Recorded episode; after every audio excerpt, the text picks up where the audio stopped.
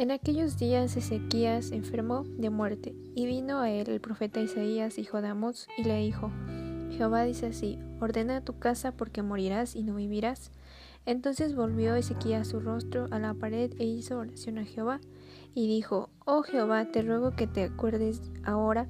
que he andado delante de ti en verdad y con íntegro corazón, y que he hecho lo que ha sido agradable delante de tus ojos. Y lloró Ezequías con gran lloro, entonces vino palabra de Jehová a Isaías diciendo,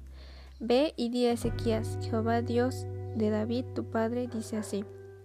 He oído tu oración y visto tus lágrimas, he aquí que yo añado a tus días quince años.